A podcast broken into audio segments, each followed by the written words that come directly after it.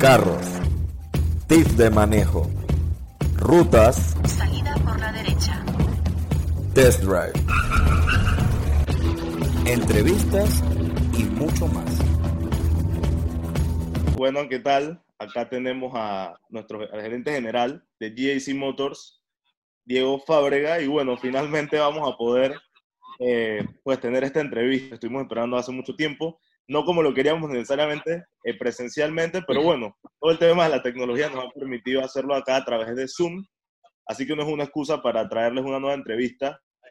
Eh, pues bienvenido Diego y gracias por, el por sacar el tiempo para estar en esta entrevista acá.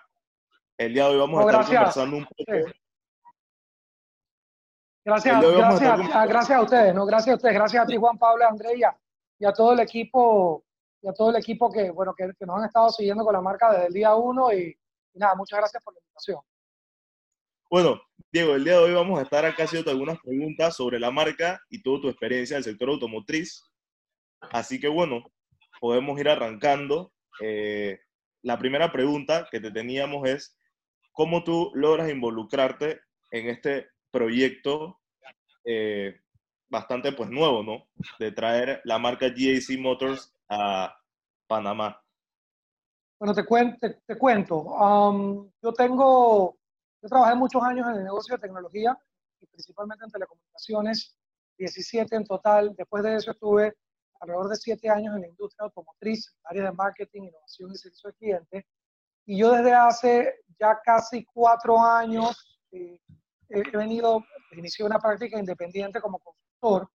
De esa práctica um, conozco o tengo un cliente y tengo la oportunidad de trabajar en temas de estrategia comercial, mercadeo, con un cliente en la industria, en la industria de alimentos, algo que nunca antes había hecho. Y ese cliente ah, es una o representa uno de los grupos de, de- de interesados inversionistas en la marca GAC Motors en Panamá. Obviamente él, al estar interesado en el negocio y saber el background que, que- que tenía yo, tanto yo como mi socio Einar Zamudio, que también viene de trabajar, él mucho más años que yo en la industria automotriz, nos invita a participar um, y nos montamos, nos montamos a bordo y aquí, un poco aquí, aquí estamos. Así que viene, digamos, del negocio de consultoría, se conecta con esto y, y- nos montamos en este proyecto. Inicialmente hay que confesar con algo de, de temor, ¿no? De temor por, yo creo que por dos razones particulares. Una, la industria automotriz es una industria que en los últimos años está en descenso. Este año va a ser un año bien complicado con la situación que tenemos, pero, pero digamos, eventualmente se irá recuperando. Um, y el otro entendiendo que era una marca totalmente desconocida y de procedencia china. Yo lo digo de frente, yo lo digo de frente porque, porque es importante creo que comunicar ese temor que yo tenía al principio y que poco a poco, a medida que he ido conociendo el producto, conozco el producto, cono- conozco lo que hay por detrás, ah, no, solamente, no solamente le pierdo el miedo a, a promover esta marca, sino que por el contrario, digo, hey, wow, qué clase de producto y en qué buen momento, considerando la situación complicada que tiene la industria automotriz a nivel mundial, de que uno pueda tirarle una curva, porque eso es lo que es GAC, para, y, y- ser, un, ser un verdadero retador a las marcas que tradicionalmente han dominado el mercado. Bueno, creo que definitivamente no- nos hemos dado cuenta de eso, Juan Pablo, cuando, hemos probado los carros, que en verdad así es.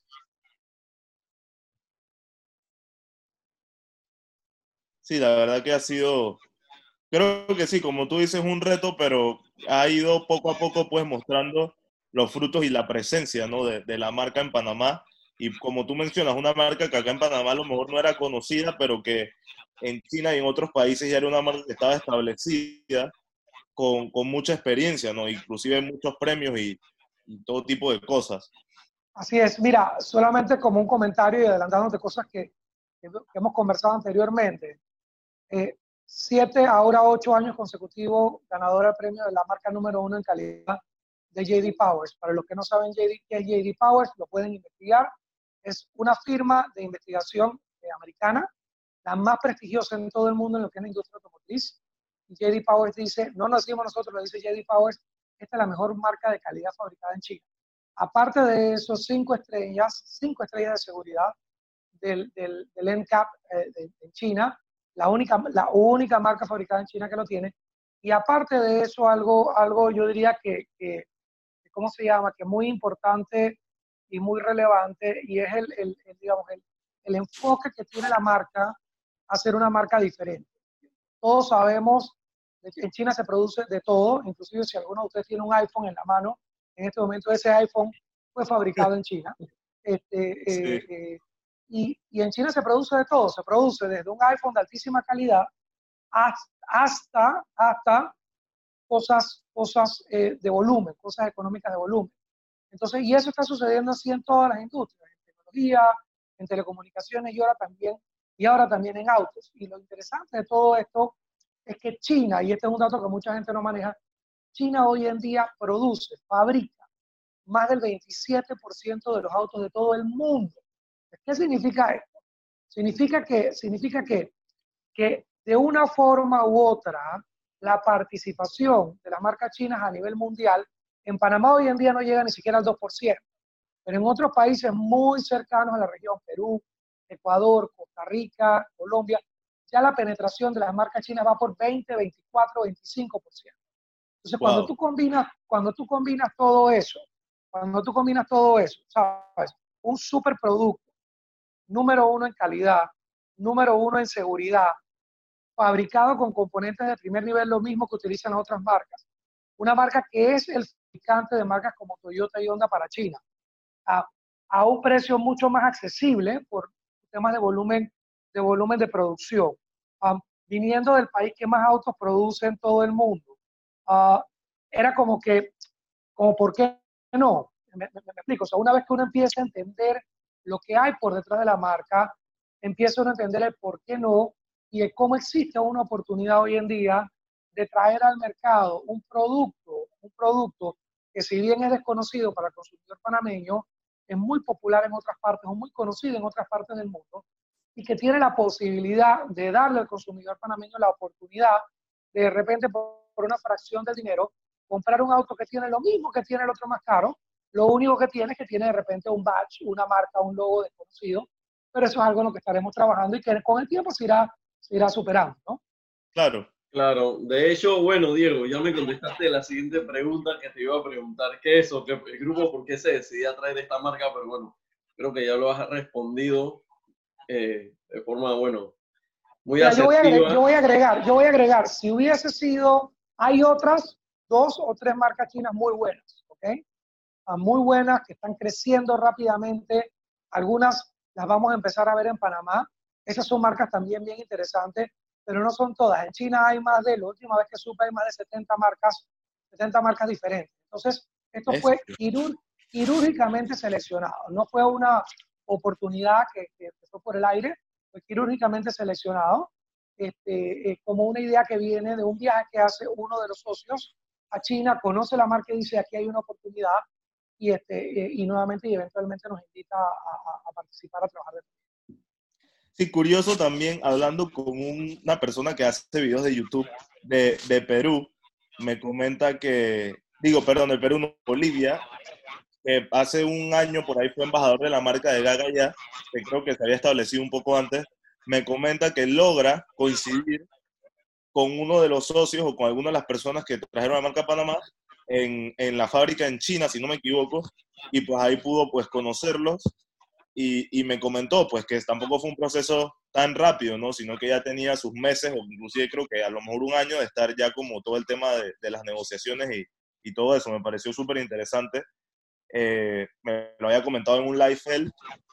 Y bueno, creo que pasando un poco a la siguiente pregunta, yo creo que nos gustaría saber el tema de la logística para establecer la marca en, en Panamá, ¿no? Mira, este, Juan Pablo, esa pregunta me, me, encanta que me la hagan porque yo te digo, yo he hecho, yo tengo más de 28 años de carrera haciendo diferentes cosas. Yo aparte de eso, yo no sabes, yo soy pintor. Sí, sí. Acá se puede ver, se puede ver una de mis obras que estamos en mi estudio ahora mismo.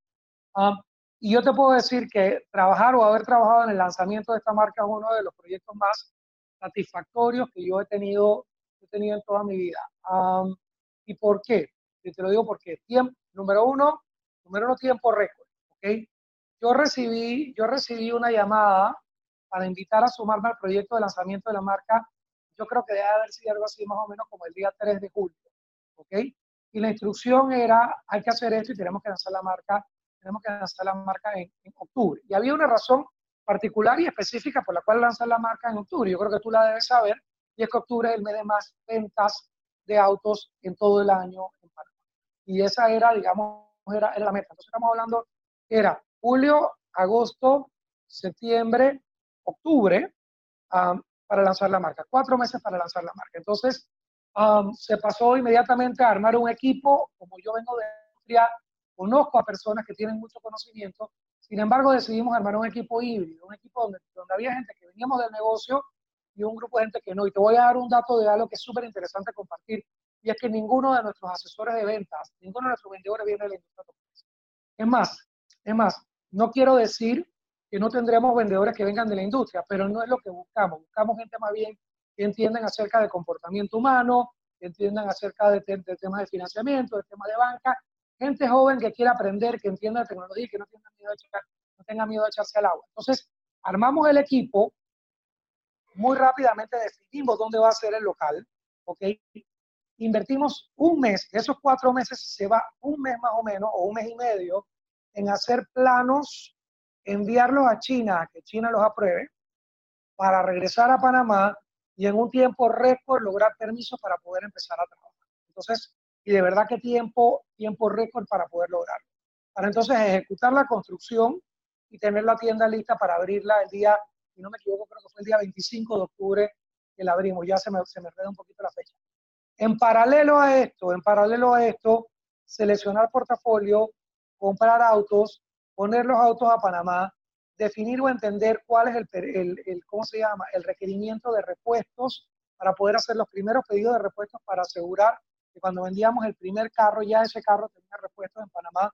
Otra cosa fundamental, negociar con bancos para asegurar que teníamos financiamiento el día uno, negociar con aseguradoras para asegurar que teníamos aseguradoras, tener tema de dónde íbamos a almacenar los autos, todo el tema de PDI, contratar técnicos, entrenar técnicos, preparar campañas de publicidad, preparar eventos de lanzamiento, todo eso que te acabo de mencionar en cuatro meses y, y wow. fue, fue exhaustivo, pero la realidad es que yo creo que la clave, la clave de, de, del éxito de esto ha sido, han sido dos cosas. Uno, uno, bueno, tres, realmente, tres. Uno, tener unos socios o, o, unos inversionistas, o sea, la gente que está, digamos, como, como inversionista por detrás de la marca, totalmente comprometidos y muy importante, y enamorados de la marca. Enamorados de la marca. O sea, yo aquí vi a gente bajándose del auto alemán inglés o italiano de la marca que a ti se te ocurre para montarse en estos autos y manejar con orgullo la marca. Eso es algo que mucha gente no la hace y por eso después claro. al final no se transmite la credibilidad. Yo particularmente sí. me bajé de un Lexus para manejar la marca y así hay, y lo digo abiertamente porque era mi carro, no estoy haciéndole mi promoción y me siento muy, muy, muy orgulloso de haberlo hecho. Entonces eso, uno, el compromiso de los socios. Dos, el equipo que logramos armar y gente realmente gente que realmente a mí me ha sorprendido. O sea, yo vi, yo vi, yo he visto a técnicos, también para muchos identificados como mecánicos porque están vestidos, pero realmente son técnicos preparados y certificados, ¿ok? Vendiendo autos, o sea, parados vendiendo autos frente a los clientes en el momento del lanzamiento. Entonces, gente joven aprendiendo rápidamente el equipo, el número dos.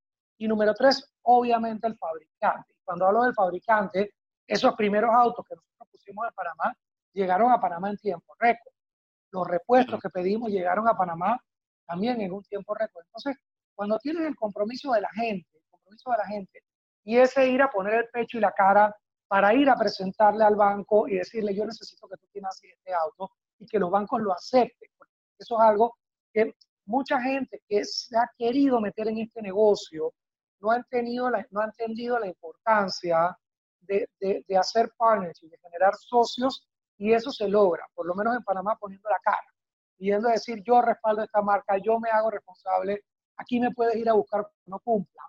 Y, y, eso es lo que ha logrado que esto se hiciera en tiempo récord y que fuera algo que ya va mostrando, obviamente ahora mismo tenemos un, una desaceleración importante producto de que hemos tenido que suspender las ventas, -huh. pero fuera de eso el negocio va creciendo y retomará poco a poco su curva de crecimiento en el resto del año y irá convirtiéndose en una marca que vas a ver que vas a conocer a alguien que maneja y en base a eso irá generando confianza para que el que dude un poco más en un momento dado se monte con una Bueno, Diego, la verdad es que creo que tienes total razón y déjame decirte que a mí personalmente uno de los temas que más me ha sorprendido, como tú dices, es el tema de los bancos, porque pienso que es un tema muy delicado, inclusive he hablado con personas de otras marcas y me dicen eso, que si tú no tienes más de cinco años aquí o dos años, la empresa, los bancos no te dejan y no te dejan y es todo un problema. Así que la verdad es que yo he quedado impresionado por esa parte, como tú dices, cómo, cómo logras hacer todo ese partnership y también con, con, las aseguradoras. La verdad es que me imagino que una logística importante que hubo atrás de todo eso. Sí, y mira, y déjame agregar algo, y es que en este momento, en este momento, y es importante que todo el mundo lo sepa, los términos y condiciones de los bancos están siendo revisados.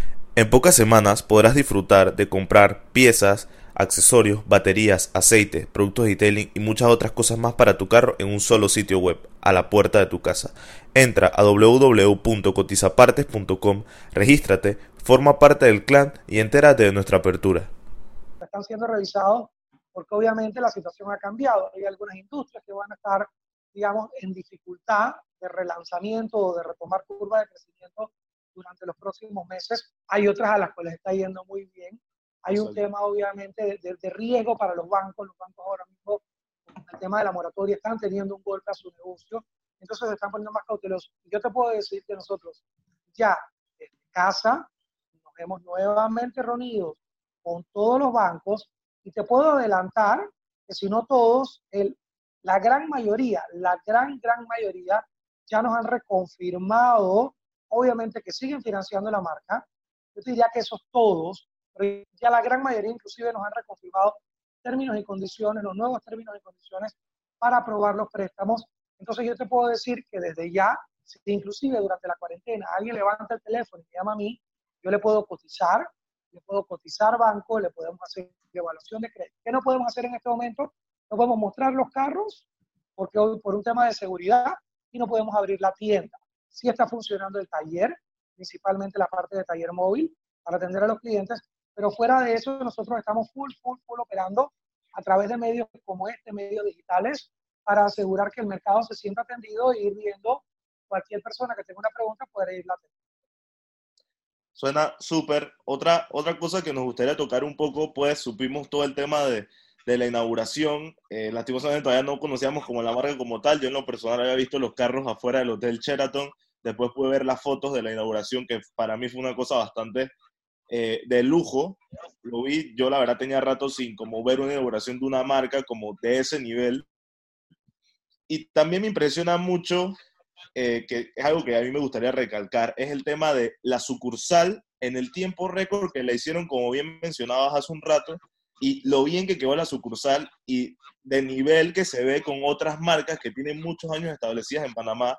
La verdad, yo entré, yo entro a sucursal y me impresiona, o sea, me encanta cómo quedó el nivel del lujo, creo que es una sucursal con tres pisos, el tema de la ubicación también súper estratégica en un área que normalmente o no es tan fácil de conseguir, área muy transitada con muchas marcas alrededor, creo que fue una ubicación súper estratégica me gustaría que pues, nos contaras un poco todo ese tema, ¿no? ¿Cómo fue esa planeación de este es, este es el, primer local, eh, va enfocado a tal y tal cosa? Me impresiona la verdad el tema de, del lujo en comparación con otras marcas chinas que se han establecido, que normalmente, o en lo personal siento que están como muy lejos de la ciudad y el tema de la infraestructura o el ambiente no es como, no está como a nivel, pues. Mira, mira, Juan Pablo, nosotros, nosotros, y voy a conectar eso con otro tema que, sé que es de interés, que es el tema de la expansión a nivel nacional. Este, y, te, mira, te cuento, voy a, voy, a, voy a ir en orden. El tema, el, tema del evento de lanzamiento, hay que decir que por mucha influencia o, sugerencia de, los socios, queríamos hacer algo que fuera impactante. Y, era entrar, era entrar, nosotros lo llamamos el, como el Big Bang, ¿no? la gran explosión que mucha gente supiera muy rápidamente que la marca había llegado y que muy, mucha gente supiera muy rápidamente que esta no era otra marca, otra marca nueva. Ni siquiera voy a hablar de origen, voy a hablar de otra marca. Esta era una marca que venía a hacer las cosas en serio, a hacer las cosas de verdad y a hacer principalmente las cosas diferentes. Entonces, por eso tuvimos el tema de la inauguración, que fue un evento bastante grande, bastante concurrido. A mí me tocó ser el presentador principal esa noche. Yo como una anécdota esa noche cantaban en Panamá, creo que era como que Daddy Yankee, eh, Daddy Yankee o, o uno de esos, un, o, Wisin, o- o sea, un, un, un rapero, este, eh, un rapero muy, muy, muy, un rapero no, yo no sé cómo se llama ese género, yo no lo escucho, Un, Muy un popular. reggaetonero. un reggaetonero, eso mismo, un reggaetonero muy popular. Yo te puedo decir que yo, por estar ensayando, salí del hotel, donde era la, la inauguración del Hotel Sheraton, lo, digo y mencio- lo menciono porque hicieron un súper buen trabajo eh, para apoyarnos. Yo recuerdo que yo, yo tenía que empezar, el evento empezaba a las 6 de la tarde. Yo salí por una historia muy, muy, muy larga que otro día te contaré. Yo salí del hotel para venir a cambiar, para regresar a la casa a cambiarme como a las 6 y cuarto, ¿ok? Ya después de la hora en que tenía que haber empezado el evento. Pues yo salí del hotel y cuando salí del hotel había unas cuantas personas y en mi mente yo decía, máquina, hoy está cantando este tipo allá en el Rommel, ¿no? aquí no va a venir nadie, ¿ok? Y esa era como mi mentalidad.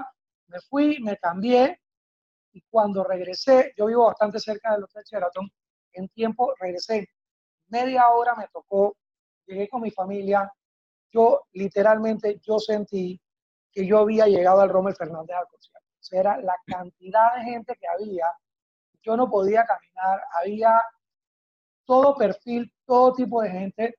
Digo, no sé, te voy a mencionar un par de nombres, así que Japanese estaba ahí, este, David, estaba- Wow. este, eh, eh, habían eh, algunos políticos, eh, ¿cómo se llama? Presidenciables, expresidenciables y expresidentes eh, políticos actuales. O sea, era, era, realmente un evento de, de- de toda la gente. Yo, yo, yo afortunadamente tengo algo de experiencia y a mí me gusta el tema de presentar al público. Me encanta pararme en un escenario. Yo tengo banda de rock de toda la vida y como yo pinto ese tipo de cosas, me, me, me gusta. ¿No? no solamente me, me gusta. Ustedes juzgarán si lo hago bien o no, pero a mí me gusta hacerlo.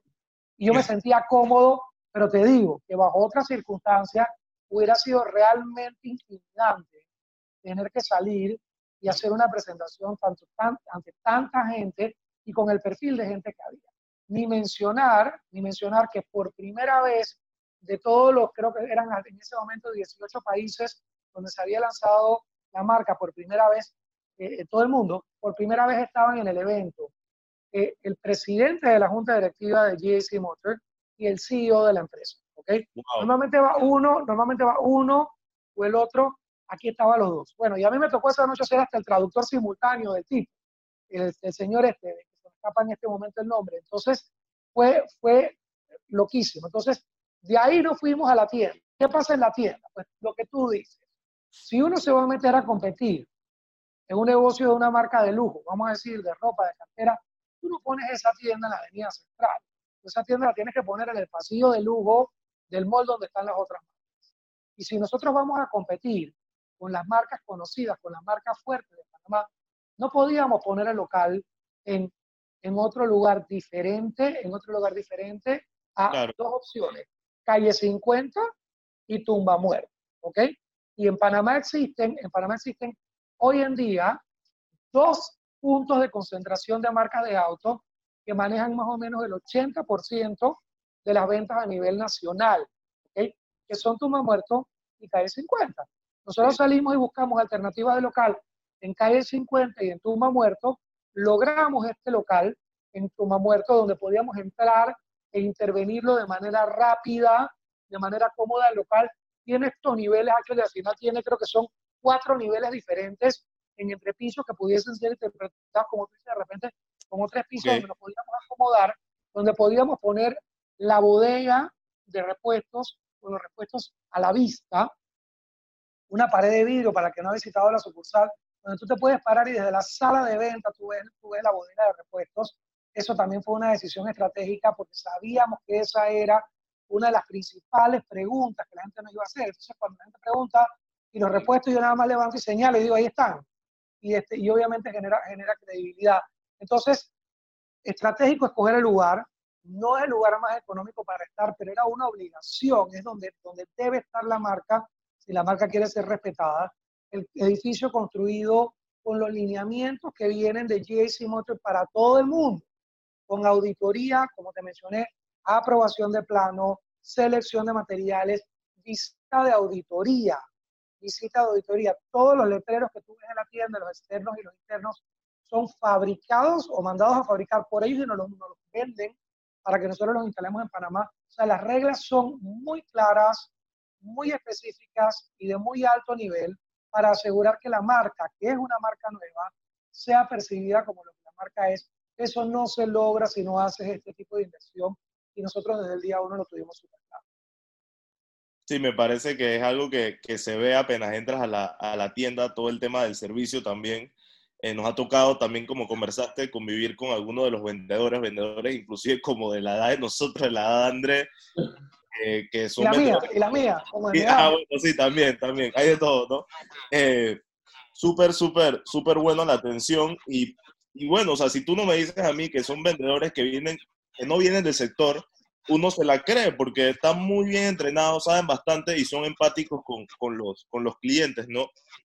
El tema que mencionaste de los, que era una pregunta que teníamos por ahí de la vitrina de vidrio, con el tema de los repuestos, para mí eso fue una de las cosas que más me impactó y me gustó, porque se ve todo súper limpio, todo en su lugar, y es efectivamente lo que tú dices, pues como de que la persona vea que ahí está el respaldo, o sea, ahí lo tienes en el vidrio y, con, y como decoración se ve súper bien. La verdad, sí. nunca había visto eso en otra, en otra tienda.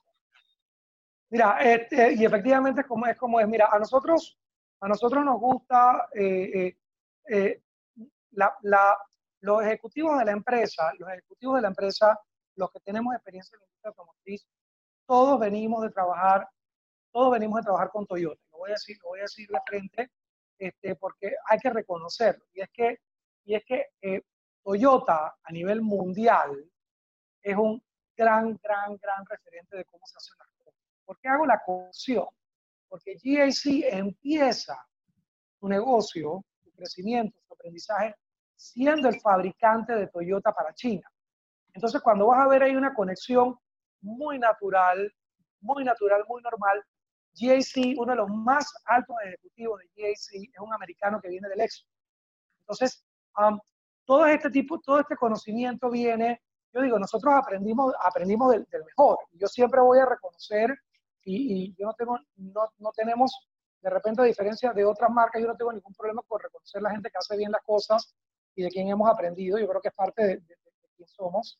Este, si bien estas otras marcas no tienen nada que ver aquí en Panamá con, con, con la marca que acabo de mencionar, la realidad es que entendemos la relevancia y el gran aprendizaje entender la relevancia del servicio público.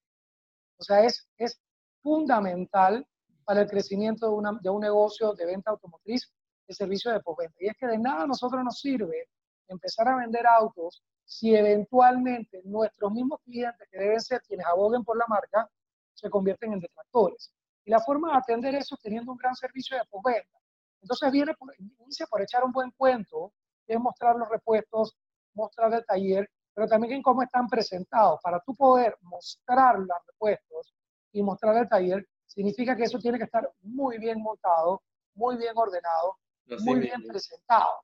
Y eso es lo que te va a dar también la garantía y la calidad de que a la hora de la hora las cosas se van a hacer bien. Es como cuando uno se sube a un avión.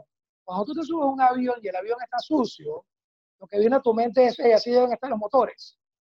¿Ok? Sí. Cuando tú te metes en, cuando tú, cuando tú te subes a un avión y el avión está limpio, dices, hey, wow, aquí se hay mantenimiento. Cuando tú compras un auto y tú vas al taller y el taller está sucio y está desordenado o los repuestos y las cajas están tiradas por ahí y las cosas están en desorden, lo que hay por detrás tiene mucho que ver con la idiosincrasia de quienes manejan la marca. Pues por eso nosotros le damos tanta importancia porque esa es nuestra tarjeta de presentación. Un edificio grande, bonito, limpio, con repuestos a la vista, con un taller a la vista, con los, con los técnicos bien arreglados, con, con, con ni una sola gota de aceite en el piso del taller, eso te dice qué es lo que nosotros pensamos de nuestra marca y el cariño que te vamos a dar cuando sea nuestro cliente. Y por eso le hemos dado tanto cuidado, tanto cuidado. Y a nivel nacional, a medida que nos vayamos expandiendo, vamos a seguir haciendo las cosas con un modelo un poco diferente, porque también aquí es un tema de hacer las cosas diferentes. Es algo que nosotros entendimos. Por ejemplo, en Panamá hay un montón de talleres buenos vacíos. ¿Ok? Que tú vas tienen cuatro bahías y hay dos ocupadas. Entonces, ¿nosotros qué estamos haciendo para nuestra expansión? Estamos certificando talleres a nivel nacional para que sean representantes autorizados nuestros, tanto para mantenimiento preventivo como para atender temas de garantía. ¿Cuál es el objetivo de eso? El objetivo de eso es poder crecer rápido. Hoy en día tenemos 22 talleres. Entonces podemos crecer rápido sin nosotros tener que replicar una inversión que ya un montón de empresarios han hecho en Panamá. Entonces mira la belleza de todo esto. Uno, promovemos al microempresario o al empresario que ya está en el negocio. Dos, le generamos negocio a ese empresario. Tres, nosotros tenemos una eficiencia en temas de inversión que nos permite, que nos permite, adivina que ahorrarnos ese dinero. Lo digo de frente. ¿Para qué? Para no tener que recargar nuestro margen y no tener que recargar los precios de venta de los vehículos. Entonces, algo, mucha gente no se lo imagina. Mucha gente no se lo imagina, pero cuando yo le pido a mi distribuidor, es que yo quiero que tú tengas muchos talleres y que tengas muchos repuestos y que tengas mucho personal, y uno lo hace y no lo hace de una manera ordenada y bien pensada, lo que hace es que subes los costos de operación y lo único que logras al final es que uno, o poner el riesgo de la operación, la rentabilidad de la operación, y tú quieres que tu, proveedor de auto tenga un negocio sano. Eso es número uno. Y número dos, y número dos, haces que todos esos gastos o esos costos te los transfieran a ti en el vehículo y en el repuesto. Y esa es también parte de la razón por la cual mucha gente dice, ven acá, pero ¿por qué mi ¿Por qué mi marca no tiene un repuesto? ¿Por qué mi marca los repuestos son tan caros? Y tiene que ver con eso, tiene que ver con que para yo poder vender un repuesto, posiblemente tengo que tener 10 y eso cuesta. Entonces, en la medida en que tú desarrollas un modelo de negocio costo eficiente, como el que nosotros hemos implementado, como el que nosotros hemos implementado, te permite transferirle eso al cliente. Ahora hay un montón de empresas con los cambios que están habiendo con el COVID, que están con las manos de la cabeza corriendo para ver cómo van a hacer para ajustarse. Y si bien nosotros también tenemos que hacer algunos ajustes, tenemos que acelerar algunos planes en términos de nuestros canales de atención y en términos posiblemente de seguridad y salubridad, la realidad es que nuestro negocio ya estaba diseñado para funcionar de una manera totalmente diferente y ahora estamos en una posición súper sólida ante los cambios que obligatoriamente todo el mundo en todas las industrias está viendo obligado a hacer. Claro. Sí, súper. Inclusive, bueno, a lo que tú estabas comentando antes, Diego, del tema de, de, bueno, de quiénes ha aprendido la marca. Casualmente, bueno, después de, de live que, que, tú tuviste la semana pasada, yo estaba escribiéndome con un amigo y él se metió a ver, bueno, quién era GAC. Y él me dice, wow, André, esta gente le hace a todas las marcas todo tipo de, de cosas. Y el man dice, aquí están, el man me lee la lista y me dice que, wow, aquí están como todas las marcas del planeta, una cosa así, o la mitad. Entonces yo le dije que, bueno, es para, es para que tú veas de, o sea, de dónde viene la marca, pues. Sí, y eso es nuevamente, son cosas, nosotros, nosotros digo, esto en, en este tipo de foro yo les, les, comento todo, nosotros no vamos a hablar de eso por decirte algo de nuestra publicidad, porque, porque nuevamente nosotros no estamos vinculados eh, aquí en Panamá con esas otras marcas y hay muchas marcas que um, que tiene su representación y, y, gente inclusive manejada por gente con la que hemos trabajado, con la que la tenemos respeto. Y no, no, viene, no viene al caso, yo creo que GAC se debe construir, o, o CAC, también como la gente lo pronuncie, se debe construir con lo, ¿cómo se llama? Con lo que es. Pero eso es lo que es, es una marca, es un mega fabricante. Es un mega fabricante para muchas otras marcas, aprendió qué componentes utilizar, cuáles no utilizar, e invierte importantemente en investigación y desarrollo con centros de investigación con más de 4.000 entre ingenieros y diseñadores, y entonces crea su propio producto, y eso es también parte de lo que hace que la marca sea una marca diferente. Ahora, hay que decir, todas las marcas del mundo iniciaron de la misma manera, exceptuando, exceptuando posiblemente Ford eh, y alguna otra marca europea de las primeras que nacieron. El resto de las marcas nacen haciendo asociaciones, trabajando para alguien más, fabricando componentes e inclusive copiando modelos tornillo a tornillo, tornillo a tornillo de otras marcas, de otras marcas. Y si tú te pones a investigar, y ahí sí es verdad que no voy a mencionar nombres porque me voy a meter en un problema, pero yo te puedo decir, si investigas un poco, te vas a dar cuenta que literalmente todas las marcas, exceptuando algunas americanas, Ford de seguro, y algunas europeas, todas en algún momento dado optaron por copiar a, un, a, a otra marca para aprender y después se pusieron a desarrollar productos para poder diferenciarse. Es una ruta totalmente normal en la industria automotriz y lo que ha pasado es que nosotros hemos posiblemente visto más de cerca esa historia en China. Y por eso tenemos esa idea de las imitaciones chinas y todavía hay marcas chinas que lo hacen. No es el caso de GAC, que es un producto 100% diseñado y desarrollado, desarrollado, ¿cómo se llama? Por nosotros. Y ahí vas a ver algunas cuantas cosas que vienen, que no voy a entrar en detalle, de cómo algunas de estas marcas de las cuales aprendimos, ahora nos están comprando diseño y nos están comprando tecnología, principalmente tecnología de autos eléctricos, para venderlos ellos con su marca. O sea, se va a empezar a ver y va a ser mucho más rápido de lo que ustedes se imaginan. Se va a empezar a ver autos con marcas conocidas que realmente han sido diseñados y fabricados por GAC para estas marcas. Y de esto, de esto cuando los veas me vas a decir, Diego, ya lo vi y de eso podemos hacer otra cosa. Nosotros mencionaste algo importante. Eh, me gustaría que la gente que, no, que nos está escuchando, nos va a escuchar, sepa más o menos los modelos que hay actualmente de GAC en Panamá y entonces también entrar un poco en el tema de los carros eléctricos, eh, para que la gente tenga una idea ¿no? de los diferentes modelos. que hay. Voy, voy, voy, voy súper rápido. Mira, nosotros estamos enfocados en SUVs, ¿ok? El grueso del portafolio es SUV y estamos procurando mantener un portafolio lo más reducido posible. ¿Por qué un portafolio reducido? Para garantizar la disponibilidad de repuestos. Si yo agarro y yo traigo todos los modelos que hay de GAC, entonces se me complica mi gestión de repuestos. Entonces, por eso estamos concentrados. Nosotros estamos vendiendo en este momento cuatro modelos de SUV. El GS3, que es el SUV compacto chiquito, el más chiquito de todos. Después viene el GS4, que es un poco más grande. Lo puedo poner en referencia. El GS3 es del tamaño de un Chevy Trax o de un, eh, eh, eh, un del Hyundai más pequeño, que en este momento se me escapa el nombre.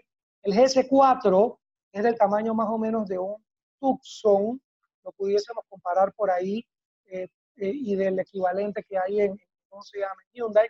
Después viene el GS5. El GS5 es del tamaño de una Santa Fe, más o menos, ¿okay? de una Santa Fe. Este, nada más que um, es del tamaño de una Santa Fe, no tiene una opción de tercera línea de asientos, pero es de ese tamaño. Y después viene el, el SUV más grande, que es el GS8, el GS8 es como si fuera del tamaño, ¿con qué te lo puedo comparar? Pues se puede comparar con el Hyundai ese más grande que hay ahora, eh, que, se me escapa, que se escapa el nombre, es del tamaño también de repente de un Explorer, si quisieras compararlo con otro, ¿cómo se llama? Con otro auto. Y, es, y no lo comparo, fíjate que no lo estoy comparando con una, con una Prado, si bien es exactamente del mismo tamaño, porque este es un carro, es una camioneta grande, si bien tiene la versión all-wheel drive, es una camioneta más de ciudad, no es un carro 4x4 para trepar en la montaña y por eso, por eso me, gusta hacer la, me gusta hacer esa separación. Todos vienen con motorización de gasolina, ¿ok? Y, en la, y en, con excepción del GS3, todos los, otros, todos, todos los otros modelos, incluyendo el GS3, los motores son de turbo. Dije, el GS3 tiene versiones sin turbo, 1.5 litros, y motores 1.3 turbo. Después sigue, va subiendo 1.5 hasta 2.0 turbo. ¿Qué, ¿Qué te da esto? Te da motores pequeños con turbo, parecido a la estrategia de Volvo, por ejemplo. Te da bajas emisiones, alto rendimiento o poco consumo, pero el turbo te da la fuerza, momento dado sientas que el carro tiene velocidad, tiene torque, tiene buena salida, que te sientas que estás manejando un carro, un carro eh, seguro. Y ustedes lo manejaron y lo pudieron y lo pudieron comprobar. y, hago énfasis, y hago énfasis en esto porque esta es una de las grandes preguntas de, o comentarios. No es, que, no, es que ese motor es muy chico para ese carro. Yo le digo, manéjalo, ven y manéjalo y sorprende. Y la realidad es que la tendencia a nivel mundial es, es, así como hay una tendencia hacia lo eléctrico, hay una importante tendencia a que los motores de carburación sean más pequeños, más efectivos y más eficientes. sí, si te vas a comprar si te vas a comprar un, un supercarro, un Ferrari, un Lamborghini, tú quieres que sea un carro de 10 cilindros y que suene precioso, que suene precioso y que tenga todas las notas de, de cómo se llama, de la escala y, que, y, y, ¿cómo se llama? y no te importa cuánto consume de gasolina. Pero la realidad es que para el uso que le damos hoy en día a los autos, La belleza de esto es que en este auto yo siento que le quitaron todo lo que le sobraba a otras marcas y le pusieron todo lo que le falta. Te quitan ese motor grande que no necesitas, te quitan una doble tracción, que by the way, mucha gente en Panamá paga por una doble tracción y jamás la usa. Yo he tenido tres carros en mi vida con doble tracción y no sabía, nunca supe cómo se activaba la doble tracción, solamente por el hecho de tener un carro grande. Entonces te quitan todo eso que no necesitas y te devuelven unos carros cargados de accesorios, cargados de tecnología, cargados de elementos de seguridad, con 6, 8, hasta 10 bolsas de aire, dependiendo del modelo, sin tener que pagar más. Entonces, a la hora llega un momento que te, preguntas, bueno, ¿por qué no? Más que por qué sí comprarlo, sería por, por qué no comprar uno de estos autos que me está dando por menos dinero todo lo que necesito. Claro. Bueno, Diego, otra pregunta interesante que queríamos hacer, y digo interesante porque, bueno, la verdad esta pregunta la habíamos formulado antes de, del COVID, y bueno, creo que ahora se hace aún más importante, era de qué planes ustedes más o menos tenían para este año. Mira, te voy a hablar, te voy a dividir um, la pregunta en dos cosas, uno de modelo de negocio y otro a nivel de, de, nuevos modelos de auto, ¿no? A nivel de modelo de negocio ha habido un replanteamiento. Nosotros ya habíamos iniciado eh, con, una ubicación de prueba en calle 50 de test drive temporal, con la intención de eventualmente tener una sucursal más para esta área de la ciudad. Eso posiblemente se va a dilatar un poco porque ahora los modelos de atención han cambiado y ahora te voy a hablar de eso. También este, tenemos ya firmado para abrir eh, una distribución en Chitré y otra en David. Y tenemos ya a alguien con quien habíamos adelantado importantes negociaciones en Santiago. Es altamente posible que, y todo eso tenía que suceder a mediados de este año, es altamente posible que eso se dilate un poco. Nosotros estamos viendo en formas alternativas para poder tener carros en estas ciudades sin necesidad de tener que abrir una sucursal. ¿okay? Y la razón por la cual es así es porque hoy en día nuestro enfoque es en, madurar nuestro modelo de atención remoto. Nosotros abrimos la tienda o el negocio ya teniendo servicio de taller a domicilio y eso va a seguir y va a seguir creciendo. Abrimos la tienda teniendo siempre servicio de solicitar pruebas, cotizar en línea, solicitar pruebas de manejo en línea y que esas pruebas de manejo inclusive fueran a domicilio y nuestros vendedores siempre han sido mucho de salir a donde el. ¿Qué va a suceder? Va a suceder que posiblemente ahora eso va a ser no solamente un beneficio, sino que va a ser algo necesario, algo que la gente entiende. espera, entonces, ¿qué estamos haciendo? Estamos, tenemos ocho iniciativas en este momento, vamos a decir, de actualización bajo los nuevos términos y condiciones. Una tiene que ver con mejorar nuestra página web, dándole más funcionalidades al cliente, teniendo chat en línea, teniendo un canal de ventas virtuales de este de esta manera generando contenido. Otra iniciativa tiene que ver con, con ferias de venta virtuales. Ya esta semana realizamos la primera, se realizan para empresas. Si alguien interesa, nos puede, nos puede llamar. Tenemos también el tema, estamos desarrollando una fuerza de ventas externa para tener más gente o de promotores o de embajadores de marca. Y aparte de eso, estamos trabajando en todos los temas que tienen que ver con seguridad de los colaboradores, con seguridad de los clientes y con poder incrementar nuestra capacidad de atención. Entonces, eso al final suma, ocho, ocho proyectos que estamos ejecutando. Vamos a estar en el interior, pero va a ser de una manera diferente, de una manera un poco más liviana, posiblemente a través de un partner, inicialmente donde vamos a colocar los, autos y donde vamos a entrenar gente para que, lo, para que lo podamos. Todo esto es parte de la nueva forma que todos estamos teniendo de comprar en todas las cosas que consumimos. Entonces eso es, por un lado, lo que estamos haciendo. A nivel de autos, ¿qué tenemos? Bueno, ya tenemos en Panamá el GN8. El GN8, yo no lo mencioné hace un rato, es nuestro primer auto de flota oficialmente a la venta, que no es, que no es un SUV. El GN8 es un, es un, eh, un minivan a otro, un minivan de lujo. Te voy a decir, te voy a decir, ¿cómo se llama? Dos palabras. ¿Cómo se llama? Tres palabras. Butacas con masaje. ¿Ok? Con eso, para que tengas una idea del tipo de auto de lo que estamos hablando. Y todavía sigue siendo más económico que un equivalente en otras marcas. Sí. Entonces, entonces este, eso ya está en Panamá. Vamos a tener, digamos, su lanzamiento formal. Ya lo hemos comunicado en redes, pero vamos a tener su lanzamiento formal de alguna manera después de la reapertura. Y aparte de eso, para este año debemos estar trayendo para homologación los primeros autos eléctricos. Yo sé que esa es una de las grandes preguntas que la gente tiene Sí. GAC tiene ya, GAC tiene tres modelos de autos eléctricos en producción, ¿ok? La gran mayoría están solamente de venta en China, ellos están iniciando la exportación y Panamá va a ser el país modelo o de prueba de piloto para América Latina. Entonces Wow. nosotros debemos estar recibiendo, debemos estar recibiendo eh, esos autos, eh, eh, por lo menos uno o dos de esos autos en la segunda mitad de este año, eso ya es lo que está confirmado, para hacer lo que se llama el proceso de homologación. ¿Qué es la homologación? Ok, Que esto es lo que de repente mucha gente no conoce.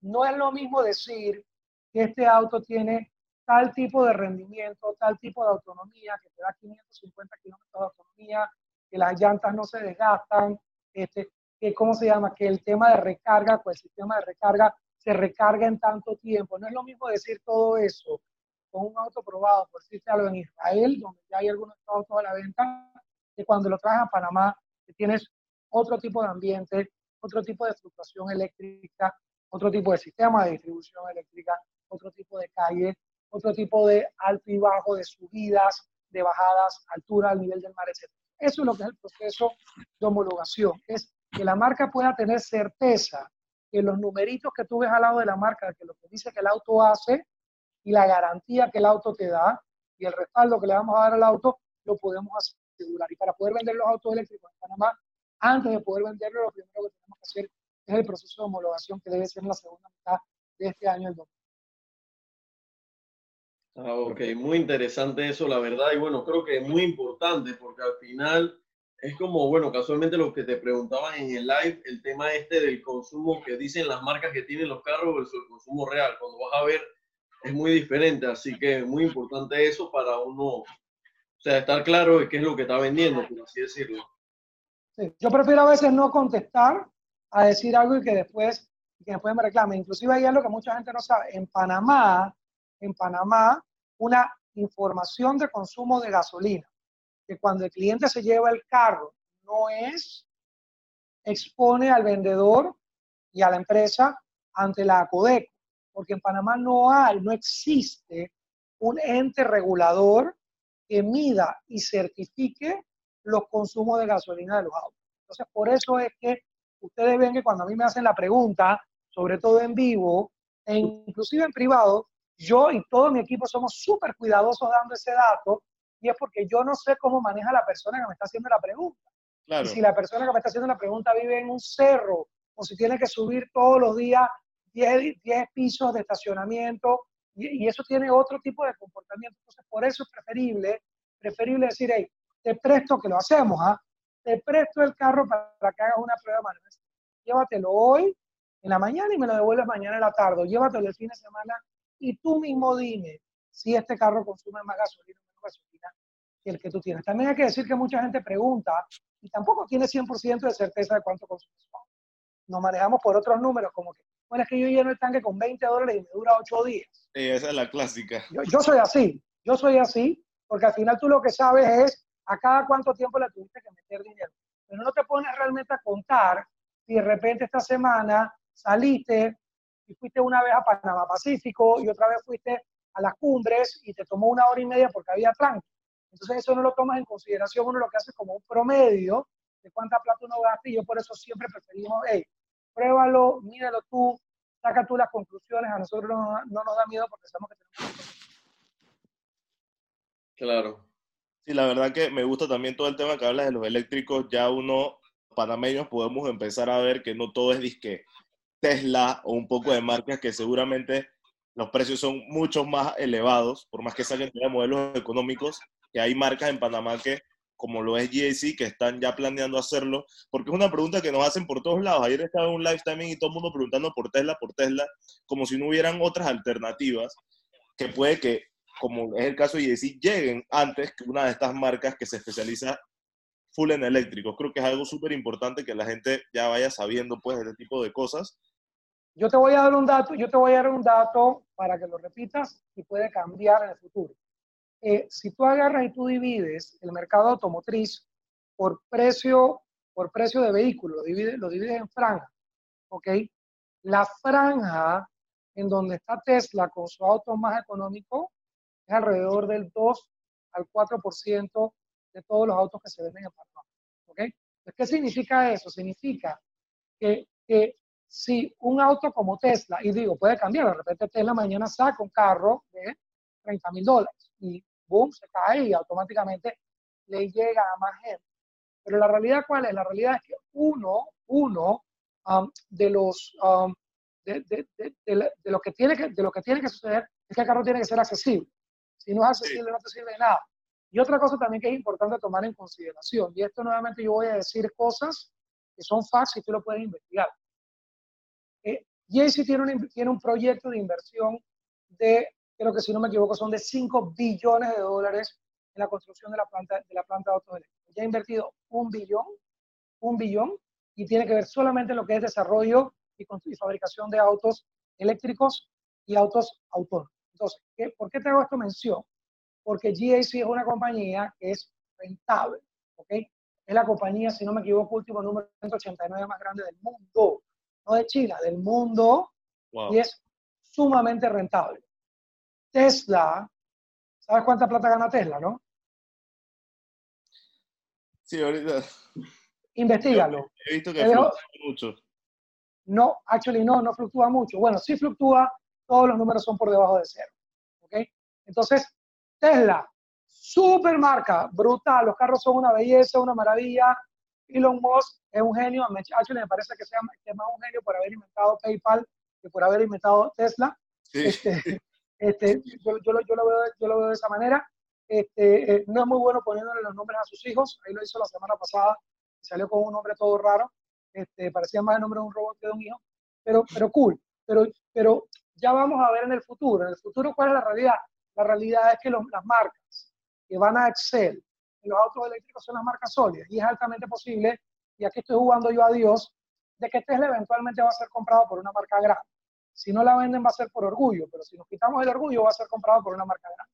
Y entonces eh, llegarán los autos, llegarán los autos posiblemente eléctricos a las masas. Que a mí me encantaría que todo el mundo podamos tener en el futuro un auto eléctrico, pero eso es algo que va a suceder con el tiempo y tiene totalmente que ver con la posibilidad de poder pagarlo, si no, no va a suceder. claro. Bueno, yo creo que, que hemos, te- nos has respondido casi que todas las preguntas, Diego. Este, no sé, Andrés, si quieres agregar algo más.